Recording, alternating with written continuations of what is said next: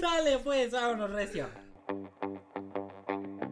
Híjole, ya no te puedo acompañar con es que me van a mentar la madre en 10 minutos. Y sí tengo que llegar a juntar porque si no me regañan.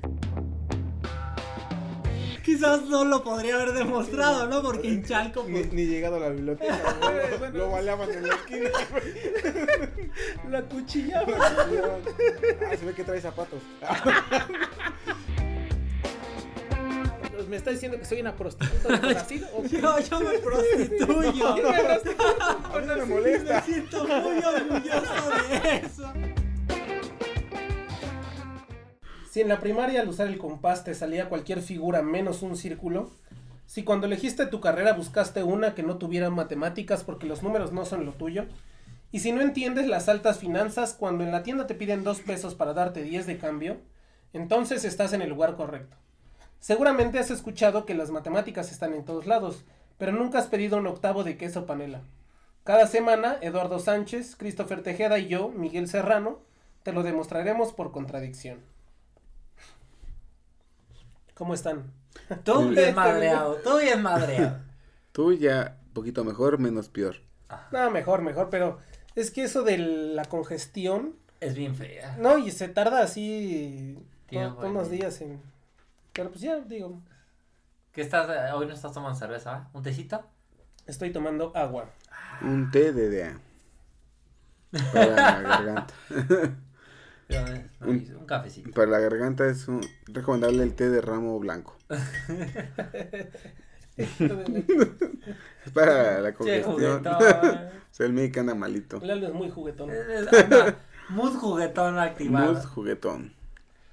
No, pero bien, bien, vamos. ¿Qué mes es este? ¿Qué mes es este? Oye, Que por cierto, hoy es el Día del Amor y la Amistad. Ah, mire, para que hoy vaya a, a disfrutar. A tomarse su té. Para, hoy se van a concebir todos los morritos que van a nacer en, en noviembre. güey. Todos los muchachos que se conciban hoy probablemente sean buenos en matemáticas, podría ser, ¿no? Nosotros no celebramos porque nuestra religión no nos lo permite, pero, No creemos en eso. pero bueno, todos los les deseamos a todos nuestros escuchas que pues se la pasen bien con sus Medi- sus respectivas medidas. Sanitarias. Cubrebocas, por favor. Cubre también. Eh, Cubre colchones. bueno y digo si pues que se la pasen bien. Sí, pásensela, juguetón, ¿no? Sí. Mientras están. Pásesela de pelos. Por donde quiera. Oye, pero mientras, mientras se la pasa, pero los ponga por contradicción podcast, ¿no? ¿Qué tal si aprenden algo al mismo tiempo? Va a ser como el meme de este American Psycho, ¿no? Ah, sí, exacto, exacto. Viendo por, por conexión podcast, Ah, sí, ¿no? exacto, exacto. Sí, ¿sabes cuál? No, la verdad. ¿No has visto la película de American Psycho? No. El meme sí, güey. No, güey, ¿cuál? El que está con una chava ahí que voltea a ver y ve así un espejo una tele y ya la hace así como de, va por ti. No, güey. ¿No, ¿No lo has visto? Ah, no me tienen que dar la recomendación al rato. En el show notes lo van, es cierto. Hoy, hoy voy a ver esa película, solo, pero. la voy a ver. Cine de amor, güey. pero pues. Pero no la puede convertir en. Netflix, ¿sigues ahí? Que por cierto, el Patreon de, de Ah, hoy. sí. Eh, Queremos agradecer a todos los que están. Si están en YouTube, ya saben, denle like, comenten, Suscríbanse. suscríbanse, compartan, activen la campanita. Si están en Spotify, pues gracias por escucharnos en cualquier otra plataforma de audio. Y el Patreon de esta semana es gracias a Fausto. El We love you, capítulo y las chelas o los tés y el agua de esta semana es gracias a Fausto. Los paracetamol. Los paracetamoles de Miguel son gracias a Fausto. Este, y este, si ustedes quieren formar parte de la comunidad de Patrons, Exclusiva. están los links en la descripción de Va. todos nuestros este nuestras redes, ¿no? Si a Creo. usted le gusta donar dinero a través de Facebook, vaya ahí, puede donar estrellas. Ahí puede darnos, puede dar la Cris por la estrella. Digo, la estrella. 20, 100 estrellas son 20 pesos, ¿no? Barato, accesible. Como la carne de gato. Menos de un dólar. Menos de un dólar. Exactamente. Y Bueno, pues comencemos Pues con, ahora sí. con el principio, ¿no? Debo decir que este es uno de esos capítulos que ya tiene mucho tiempo que he querido escribir. Eh, pero pues por una cosa u otra no, no, no he podido, ¿no? Si alguien recuerda bien, fue en el capítulo 7 escrito por Lalo, hace unos casi 80 capítulos. Hace casi en tiempo un año y... Medio. No, Y medio. ya año y medio, sí, tal vez más. Casi dos años, ¿no? Eh, que es, bueno, que escribió Lalo el capítulo 7, que se llama Las matemáticas que derrotaron a Hitler, ¿no? Y allí platicamos de la historia de Alan Turing, Es correcto. eh, que con sus estudios, su genialidad y sus ideas logró vencer el cifrado de la máquina Enigma. Con la bomba. Exactamente. Con la bomba. Con la bomba, ¿no? Voy a hablar hoy también de eso también. Vamos a derrotar a Hitler.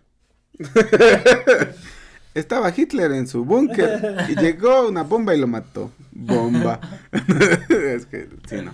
Sí. Sí. El día de hoy... Así lo mató, así ganó, así ganó Alan Turing. Pero pues claramente, ¿no? O sea, Alan Turing no hizo todo, ¿no? No. O sea, Pues fue una, un engrane de todo. la sí, fue un que- tornillito, fue una tuerca, Pero, ¿no? pues, él no fue al frente de batalla. No, El bueno, día o sea, de hoy, bueno, o sea, pero hablando sobre Ah, todo de de este lugar, ¿no? Sí. O sea, de la gente que estuvo involucrada en. Be- Berkeley Park, ¿era, si no me equivoco?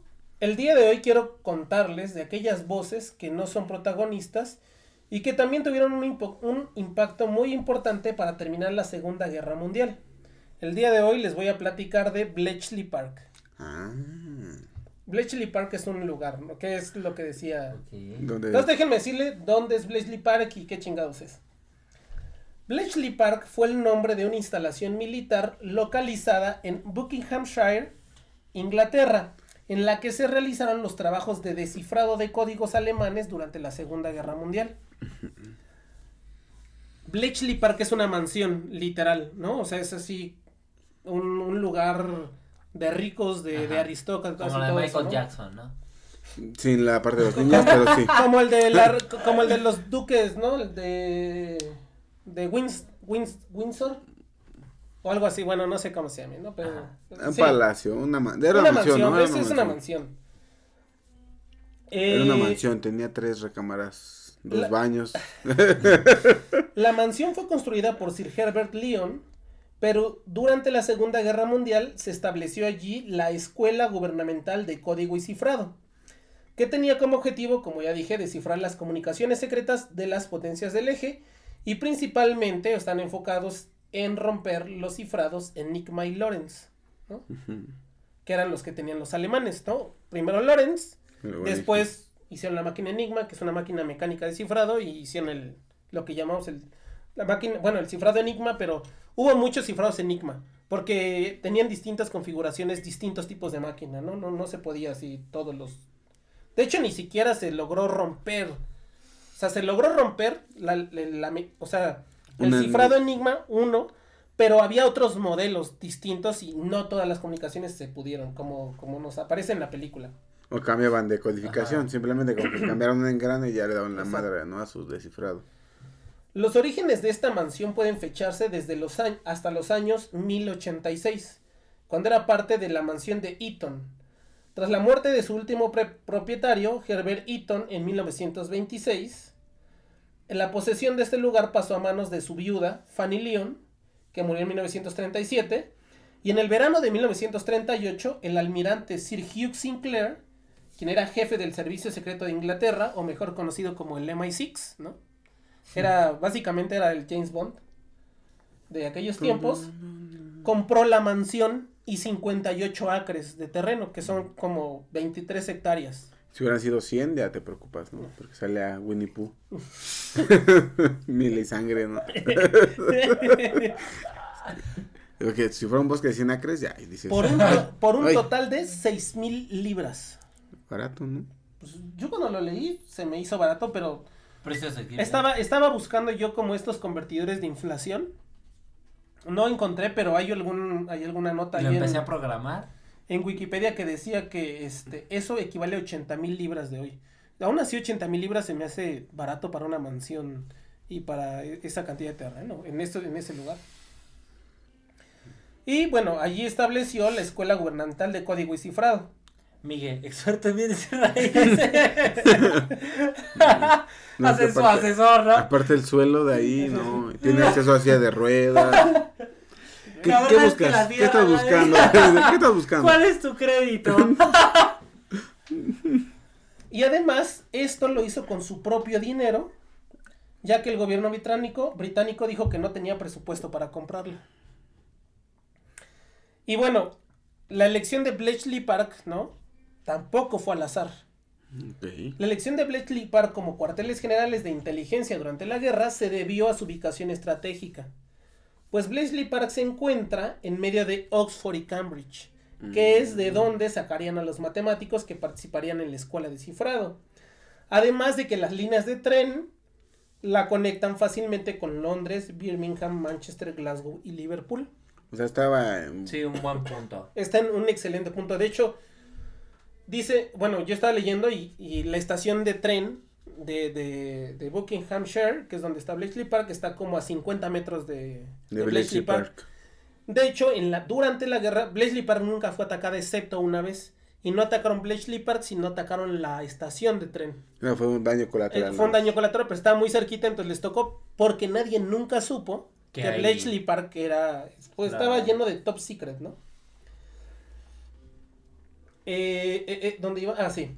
Además, porque era la fachada perfecta, Bletchley Park pues funcionaba bajo la tapadera de la casa de tiro del capitán Ridley. Entonces decían, ah, vamos a la casa de tiro del capitán Ridley, y entonces pensaban que iba a una casa de veraneo a... Ah, Este, sí, a A cazar, a cazar porque ahí en esos bosques, ¿no? Se hacía la caza de zorro. Entonces, pues sí, todo fue con alto secretismo desde el principio. Ok. Se iban a tirar ahí ya. También. Desde el principio se tuvo Ocho claro hackers, que el personal de Bletchley Park no debería ser solamente militar. Desde el principio dijeron, aquí no debe haber solo militares. Es por eso que se comenzó a pensar en contratar hombres del tipo profesor. Así es, textualmente aparece allí, ¿no? De eh, man, mankind professor. O sea, profesores. Por ello fueron a reclutar a las universidades, así como también mujeres de confianza que ocuparon cargos administrativos y de oficina. Ok. Entre las técnicas de reclutamiento destaca la que en 1941 se llevó a cabo.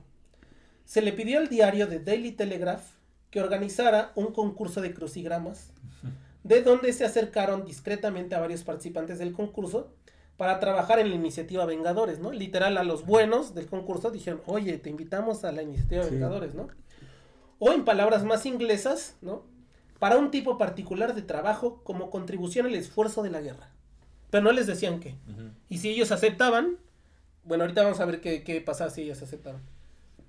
Así, la oficina de guerra británica contrató a los mejores solucionadores de puzzles, ya que estos tenían fuertes habilidades en pensamiento lateral, que era lo que se necesitaba para romper los códigos. No pensar así Tan recto. recto, sino tener como muchas este, posibilidades de pensamiento para pensar de otras maneras, ¿no? Sin embargo, cuando los, los cifrados se hicieron más sofisticados y se utilizaron máquinas electromecánicas para cifrar la comunicación de guerra, como Enigma. Se hizo patente que necesitaban entre sus filas a matemáticos profesionales. De las personas que estuvieron contratadas para descifrar las comunicaciones destacan de Oxford el matemático y entomólogo Peter Twin. O sea, una de las cosas que quiero aquí, o sea, poner atención es que contrataron matemáticos, pero todos estos matemáticos no solamente se dedicaban a las matemáticas. O sea, aún así eran matemáticos, tenían, otra vez, como decía arriba, fuertes habilidades de pensamiento lateral. Este vato era matemático. Ustedes, si ustedes lo googlean, o sea, igual Sí, y era algún, algún día y hacemos un capítulo de, de este Peter, Twin, porque en, la en Wiki. las matemáticas es, hizo grandes contribuciones, ¿no? Pero era entomólogo, o sea, se dedicaba a los insectos el güey. O sea, tenía así sus cuadritos de mariposas y, y escarabajos así bien chido. Alan Turing era corredor de maratones. O sea, de hecho, Alan Turing casi casi va a competir a las Olimpiadas. Sí, se van de que se la traducían unos pedillos. Los pe- unos pedillos, dice. ¿Qué pasó? Me, hormonaron. Sí. Ah, pobre Alan Turing. Alan Turing, Gor- Gordon Belkman, John Jeffries, que se ubican, no sé si alguna vez han escuchado, ¿no? De una distribución, la de Jeff, no, no es la distribución. En estadística bayesiana se habla de eh, la, la prior, una distribución inicial, La la, de, de Jeffries, es este güey. Perrillo. Grande la estoy caballeciendo, ¿eh? Así como los campeones de ajedrez. Favorita del Miguel, la estoy caballeciendo. Así como los campeones de ajedrez Hugh Alexander y Stuart Milner Harry, el historiador Francis Harry Hinsley y algunos lingüistas, eh, profesores de alemán. O sea, era literal muy ecléctico todo este show. Pues ¿no? de hecho sí, sí lo, un poquito, ¿no? Sí lo mencionamos, ¿no? En el de Turing, no, pues ya 80 capítulos, ¿no? Casi. Sí. Sí, mencionamos un poquito, ¿no? Que había parte de matemáticos de un chingo de ramas, ¿no? Así es, así es. Este eclecticismo y diversidad en las profesiones contribuyó precisamente al éxito de Bletchley Park, donde se quedó el apodo de, bueno, ¿se acuerdan que les dije que era la, la, eh, la escuela gubernamental de código y cifrado? Y entonces sus cifras son Government, bueno, en inglés es Government Code and Cipher School, Ok. que sus cifras eran GCCS. Entonces ellos le pusieron como eh, Golf and Golf, eh, bueno, Sociedad del Golf, Queso y Ajedrez, ¿no? Golf Cheese and Chess Society. Wolf, cheese and cheese. Society, ¿no? Porque justamente a todos, o sea, no eran militares, todos les gustaba pues el ajedrez, Claro, les tenían gustaba... otras aficiones. Ajá, tenían otras aficiones completamente distintas, ¿no? En una ocasión, Winston Churchill visitó Bletchley Park para levantar la moral de las fuerzas y le sorprendió ver a tantos civilis- civiles y gente eh, ajena a las Fuerzas Armadas.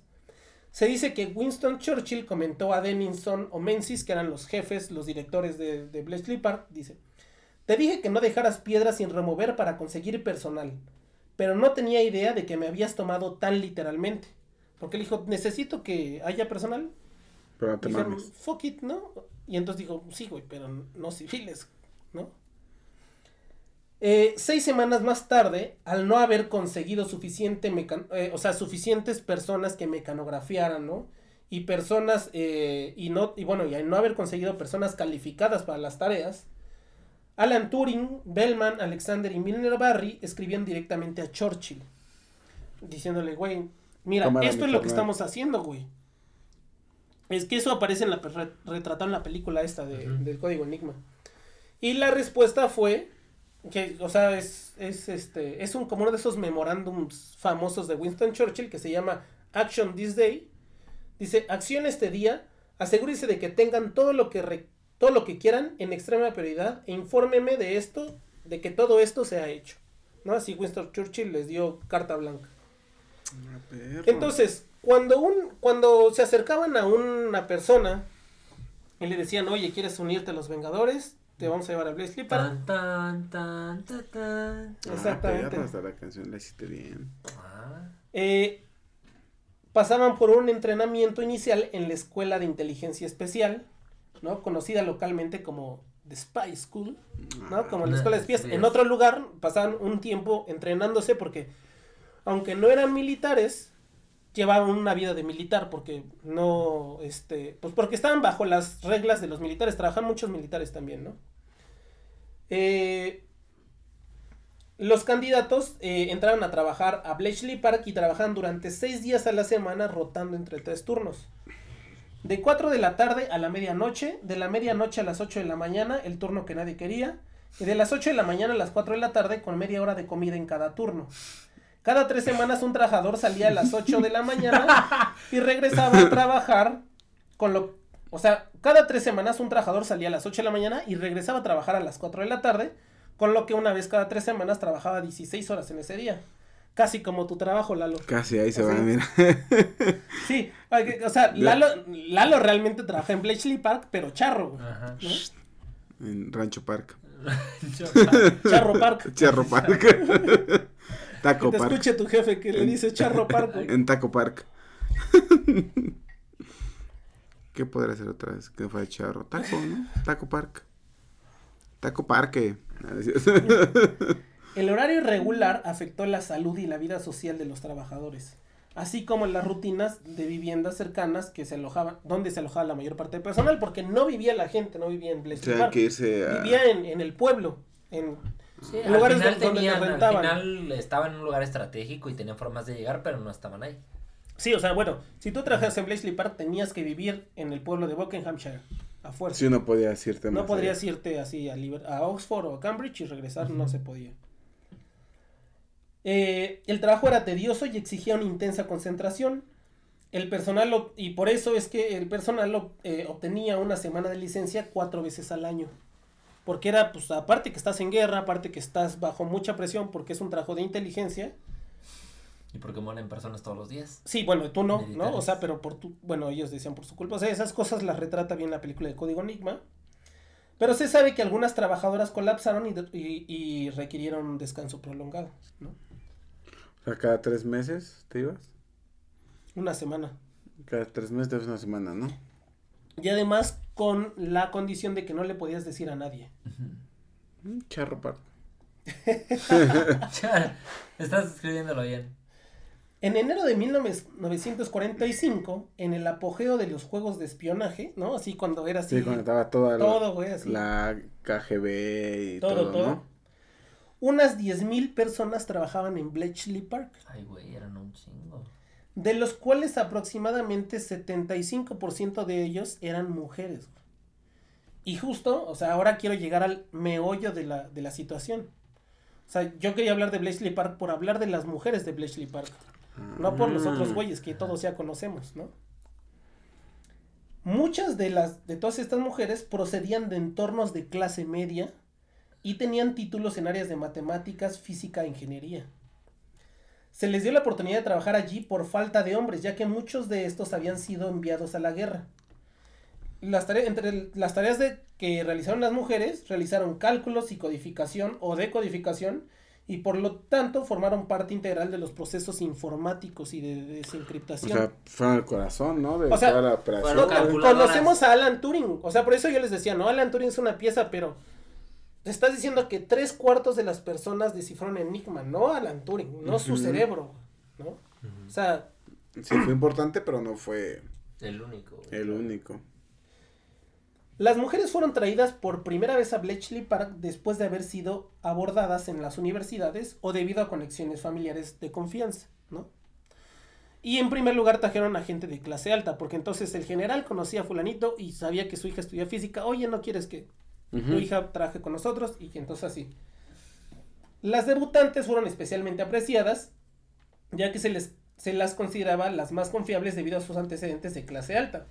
De hecho, aunque no hay mucha información, o sea, yo me puse a buscar, no hay muchas fotos de Bletchley Park, no hay muchos eh, testimonios Registros de esos nada, ¿no? años, pero por ejemplo, se sabe que entre los hombres había espías este, de la KGB ahí este, infiltrados, pero no entre las mujeres. Sí, pero los rusos no iban a confiar, confiar ¿no? en mandar a una mujer de espía. No, ahorita- van a ver ahorita, ¿no? Los comentarios que decían.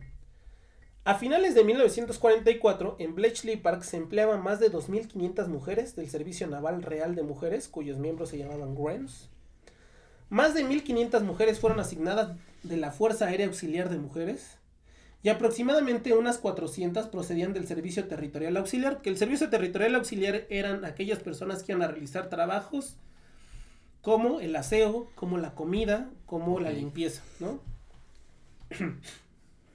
Seis de cada diez mujeres que trabajaban en Bletchley Park estaban sirviendo en las Fuerzas Armadas Británicas. Muchas de estas mujeres estaban más interesadas en trabajar en aviones y barcos y nunca esperaron trabajar en un lugar como Bletchley Park.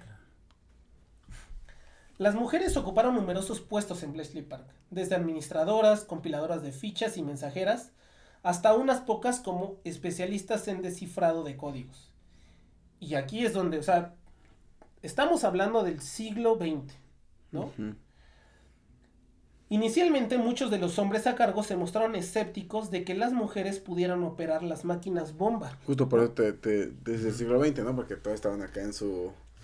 Este... Sí, pues incluso las mujeres consiguen, si no mal recuerdo, en, en Reino Unido consiguen el derecho al voto justamente después de la guerra. Con las sufre- sufragistas, ¿no?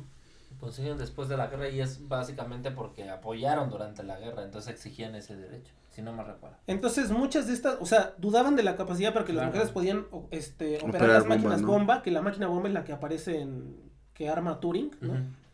Y las computadoras Colossus, que también son unas de esas que arma Turing, por ahí, no las diseñó.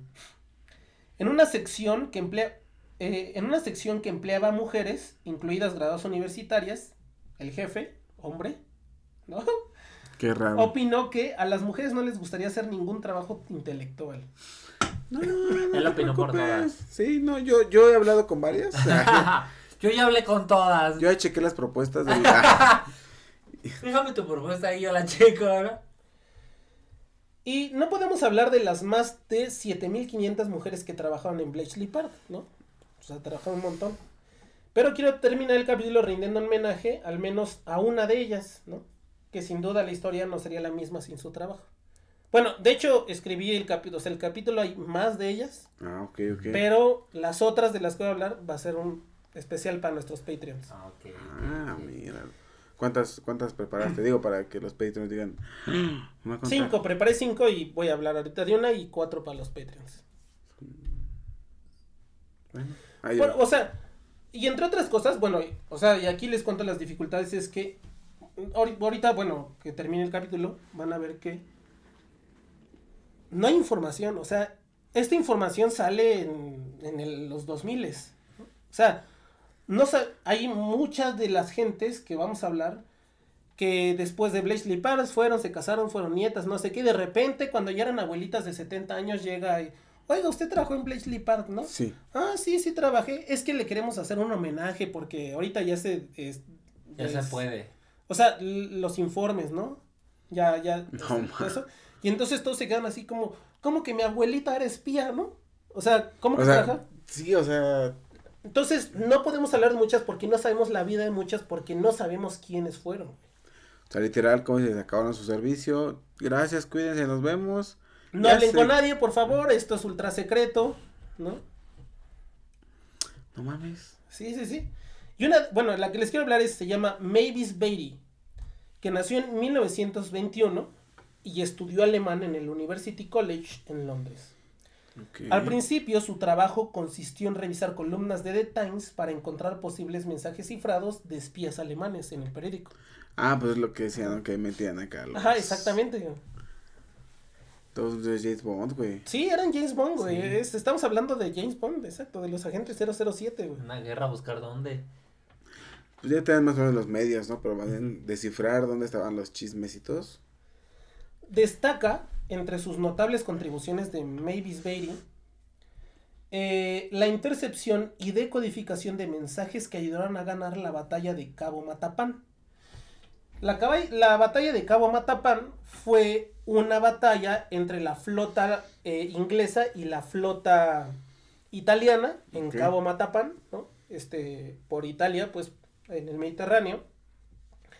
Y lo que dice es que, o sea, la historia cuenta que interceptaron el mensaje y se lo dieron a ella, ¿no? Bueno, se lo dieron a muchos, ella lo descifró y dijo, dijeron, mañana van a estar estas unidades, no sé qué, no sé cuál, no sé cuál. Y entonces, la inteligencia, bueno, pues el servicio de inteligencia le mandó el mensaje a, a, todo, a la flota inglesa. La flota inglesa hizo como que se fue de fiesta ese día, ¿no? A los bares y todo eso. Y mientras estaban haciendo de fiesta, ¿no? Porque Sí, por si había espías, así en la mera fiesta se, se fueron, ¿no?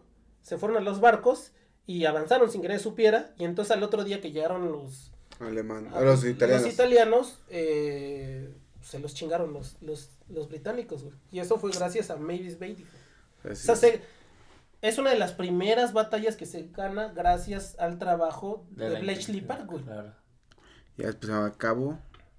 Mata albóndigas. Ah. Mata Eh, espaguetis. Matalini. Mata lini. Eh, Mata muertos. Según The Daily Telegraph, Mavis Beatty se familiarizó tanto con los estilos de los operadores enemigos, o sea, con, Sí. con los estilos de escritura de los operadores enemigos individuales, que pudo determinar que dos de ellos tenían una novia llamada Rosa. ¿no? O sea, Ah, Eso ya sí suena chismecito. sí, es chismecito, güey. Y esta idea le permitió desarrollar una técnica exitosa de, des- de descifrado. Eh, estos, esto lo relatan en la película. Que de- de también lo, lo mencionan un poquito ¿no? en la peli de... Se habla de, de uno que ya tiene harta, ¿no? De con su novio, ¿no? Que siempre habla de su novio, una madre... De su novia, ¿no? Exactamente. Algo así dice en la Es- peli, ¿no? Exactamente. En diciembre de checar. 1941, No me- es que de esa parte como tal no me acuerdo. Está en un sí bar. visto. Está en un bar, platic- platicando. Aguas, ¿estás bien? Está bien. Está en un bar platicando y le dice algo así como... Es que hay... estos dos vatos tienen una novia que se Ya llama Rosa, madre, ¿no? dicen, algo así, algo ¿no? Se, se, se cartean, bueno, se, se escriben y tienen una novia que se llama Rosa. Entonces el cuate dice, bueno, ahí le achacan la idea a Alan Turing, porque dice, ¿se llama Rosa? Y que repiten Y entonces en ese, en ese momento se va corriendo, dice, ¿qué es lo primero que ven ustedes cuando, o, o lo primero que, que en, Que en un informe, ¿no? Y entonces es así como el, parte del tiempo, buenos días, o algo así, ¿no? Y entonces gracias a eso se rompe el código, ¿no? En la película. Porque recurren siempre a las palabras, ¿no? a Para las hablar. mismas palabras, pero eso es, fue de Mavis Beatty, güey. Ok. De hecho, lo que les decía es, en diciembre de 1941 rompió el cifrado de un mensaje entre Belgrado y Berlín que permitió al equipo de Dilly Knox, que Dilly Knox era otro de los jefes ahí, resolver el cableado eh, de la Aber Enigma. O sea, gracias a esto Ujú. Pudieron romper lo que les decía, ¿no? Ah. Eh, romper el cifrado de una de las máquinas Enigma, en este caso la Aber Enigma. Este, que antes se pensaba que era irrompible, güey. Entonces, sí es cierto, Alan Turing, porque también, ¿no? O sea, eso también no hay, no hay que decirlo, hay, hay que decirlo también. Muchos dicen, y si es verdad, ¿no? Que Alan Turing era el corazón de Bletchley Park. Y sí es cierto, pero no Alan Turing descifró todo, o sea, Sí, claro, no. no, es- no estaban 10.000 Alan Turing trabajando, pues o sea, él era parte de. No, y que muchas de las ideas que le dieron, obviamente, ayudaron a, ¿no? O sea, a, a descifrar todo lo que pudo. Como dices, si en una conversación, lo de la película no sabemos si es verdad o no, seguramente sí. Y eso le ayudó a... Ajá, o sea, hay muchos detalles en las películas que nos, o sea, que lo toman de cosas reales, pero no, no, No es como se, sucedió. no le dan la autoría adecuada a, a las A personas. personas. Claro, ¿no? porque además implicaría meter personajes, etcétera, y aquí la idea es hacerlo que Alan Turing sea el, Sea el, pro- el, el- El protagonista. ¿no? claro. Y que se venda, ¿no? Que sea una película digna de Hollywood. Debido a la ley de los 30 años, todos los archivos clasificados en Inglaterra no pueden abrirse en un lapso menor a 30 años, ¿no? Obviamente. Fue en el Por eso es que durante muchos años no se reconoció y no se conoce completamente la labor de estas mujeres. Fue hasta 1974 que se publica un texto que se llama The Ultra Secret, un archivo que contenía mucha de la información de Bletchley Park hasta- y hasta 2009, lo que decía hasta los 2000, se le condecoraron adecuadamente a las mujeres que aún estaban vivas. Literal, güey. Sí. O sea, hasta ese momento se dio su lugar, ¿no? O sea, no, sí, sí, sí, pero es literal. Así, la historia es- dice así, o sea, fueron y le tocan a las personas. A ver, busca a esta persona, tiene ochen- tendría que tener 89 años. Va y le tocan. Y dice, oiga señora, es que usted fue espía en no sé qué. Ah, sí, es cierto. Y te digo, o sea, lo- no La sabía familia, nadie, ¿no? la familia nadie sabía. Y hasta ese momento, hasta el 2009, güey. Y obviamente muchas ya fallecieron y obviamente, no, o sea, no se conoce mucho. Sí. Por eso vamos a hablar de las otras personas en, en este especial para Patreons, que va a ser chiquito porque van a ver que tampoco hay mucha información, ¿no? Las mujeres a menudo, ¿no? En Bletchley Park ni siquiera sabían los nombres de las máquinas en las que habían trabajado hasta que leían libros sobre Bletchley Park publicados décadas después No de la. Segunda Guerra Mundial, güey. Yo trabajé en esa. no, en mis tiempos todo esto era monte. Las familias y amigos generalmente no tenían idea de qué trabajaban estas mujeres durante la Segunda Guerra Mundial. No podían decirlo, ¿no? Sí, no, para empezar, contratos de confidencialidad, ¿no? Y bueno, ya para finalizar, sobre Bletchley Park se han hecho muchos homenajes, ¿no? Y hay muchas referencias en la cultura pop. Entre las más recientes, la más famosa, The Imitation Game, ¿no? El código Enigma. La de Benedict Cumberbatch, ¿no? De Benedict, ajá, exactamente, donde es Alan Turing. Pero me gustaría recomendarles una serie, ¿no? Igual y alguien, tú hiciste el de las series, ¿no? Ajá. Igual y esa... No, Habría- o sea, sé yo, güey. Ah, no, tú hiciste el serio, yo hice el de película. Ah, bueno, tú el de las series. Igual y esa podrías hablar un poquito más profundo, pero déjame darles un sneak peek ahorita, ¿no? A ver, a ver, a ver. Eh, hay una serie que me gustaría recomendárselas que se llama The Bletchley Circle, ¿no? El Círculo Bletchley, en donde un grupo de mujeres que trabajaron en Bletchley Park en la guerra utilizan sus conocimientos en criptografía para descubrir a un asesino serial que anda rondando su ciudad. Es una serie de televisión, güey. Ok. Y es como una es una serie de televisión del 2012, una cosa ¿La así. viste? Yo vi, creo un capítulo, me acuerdo en alguna me vez, pero no, Eh, No, pero no sabía, no sabía que show. Ahorita pues sí me dan ganas. Es, creo es una, es, un- es una serie hecha por la BBC que dura como seis capítulos nada más, ¿no? Entonces, Con eh, The British Accent. O sea, pero se me hace padre, ¿no? Que, Este que hagan este homenaje, güey. Sí. O sea, porque está padre- yo me acuerdo en ese capítulo que vi, que sí decían, no chicas, vamos a juntarnos, este, según se iban a tomar té, pero ahí se iban a tomar té y están así sus papeles así en la pared con sus Sí, hilitos y, y haciendo así sus cuentas, ¿no? Así como descifrado, está padre. Suena, suena muy interesante. Ahí sale Blakely la, Circle. reina Isabel. Ah, La reina Isabel. Eh, la Bueno.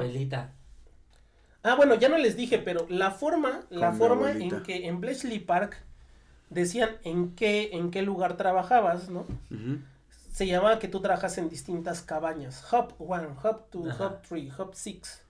Ok. No, eso, es, eso era como el código, para que no dijeran, tú trabajas en tal lugar. y No, o sea, trabajan en distintas cabañas.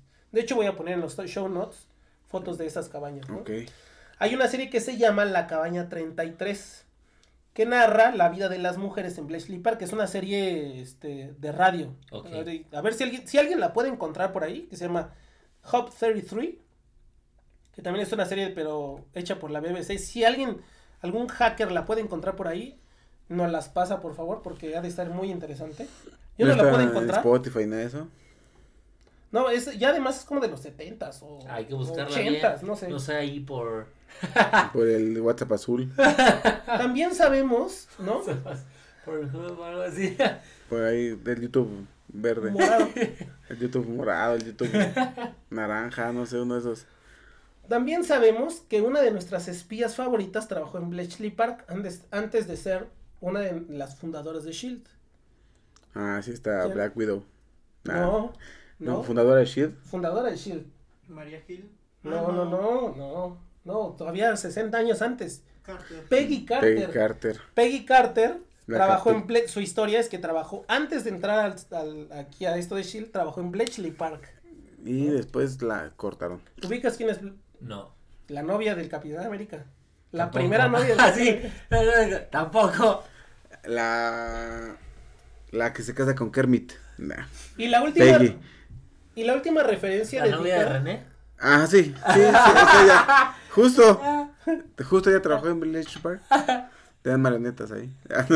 Y la última referencia, eh, que esta está dedicada a nuestro productor, es un audio que se llama el audio Crisscross de Doctor Who de Big Finish Productions, lanzado en septiembre de 2015, donde presenta al sexto doctor trabajando encubierto en Bletchley Park para decodificar una serie de extrañas señales alienígenas que han obstaculizado su TARDIS, ¿no? Eh, el audio también presenta su, eh, su primer encuentro con un nuevo compañero que se llama Constanza Clark, que no sé si él signifique algo para él, pero para mí no. Para, para mí, mira, es un hombre, dice. Y bueno, pues este fue el capítulo de Bletchley Park. Muy chido. Pero está bien interesante, ¿no? Como dices que. Es que sí está bien cagado que hasta que ya decidieron darle su lugar a cada persona. Ya es cuando la familia se entera, ¿no? De. Mi abuelita era espía. Ajá, sí, sea, es que era labor de espionaje. No digas Bletchley Park frente a tu abuela. Bletchley Park. Así, sus, sus recuerdos de Vietnam, así, ah. Papá. No, mamá, no. Ah, como en Coco. ¿Te viste Coco? A mocha para la Mocha, Se la dije que, Papá. que le canta. ¿no? Es que son esas mamadas de cantarle a la viejita. Un pinche cachetón, levántese. Ya, aparte la señora ya. Ah, Me acordé de la imagen de Heidi, güey. Aventando a la ahorita. Levántese a la verga. No, pero está, está bien interesante y pues darle su lugar, ¿no? Como siempre a pues, todas las... Tarde, pero igual era por la confidencia. Exacto, o sea, hay Sí, un montón de no cosas que aún no se saben, ¿no? Sí. O- ahorita Bletchley Park es un museo dedicado a... Pues- ahí puedes ver la máquina Colossus, las, bom- las estas máquinas bomba, las bombs, y bueno, y toda la inteligencia de la Segunda Guerra Mundial.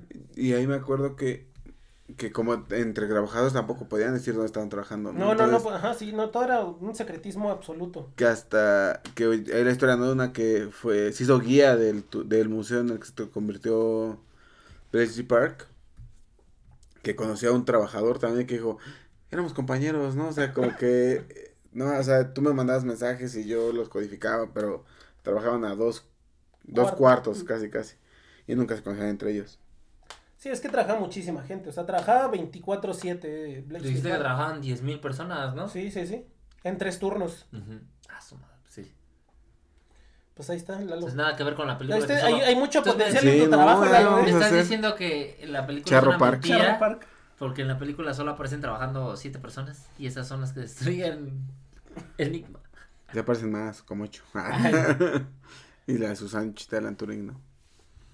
Ah, pues la neta, muy buen, buen capítulo. episodio. Y ya vamos a conocer más de las mujeres de Bletchley Park en Patreon. Ahí voy a poner este, fotos de las de algunas chicas, pero no se tiene su nombre, o sea, no se sabe quiénes son. Sí. De hecho, son poquísimas fotos las que existen en Blazely Park porque tampoco se podía este De hecho, ni siquiera sé si son ellas. Dice. De hecho, voy a poner fotos ahí. Que voy a poner fotos que a no se podía tomar video ni foto. voy a poner fotos que encontré. y se Pero bueno, ahí van a ver fotos, ¿no? ahí Sí. dejamos el video en los show notes.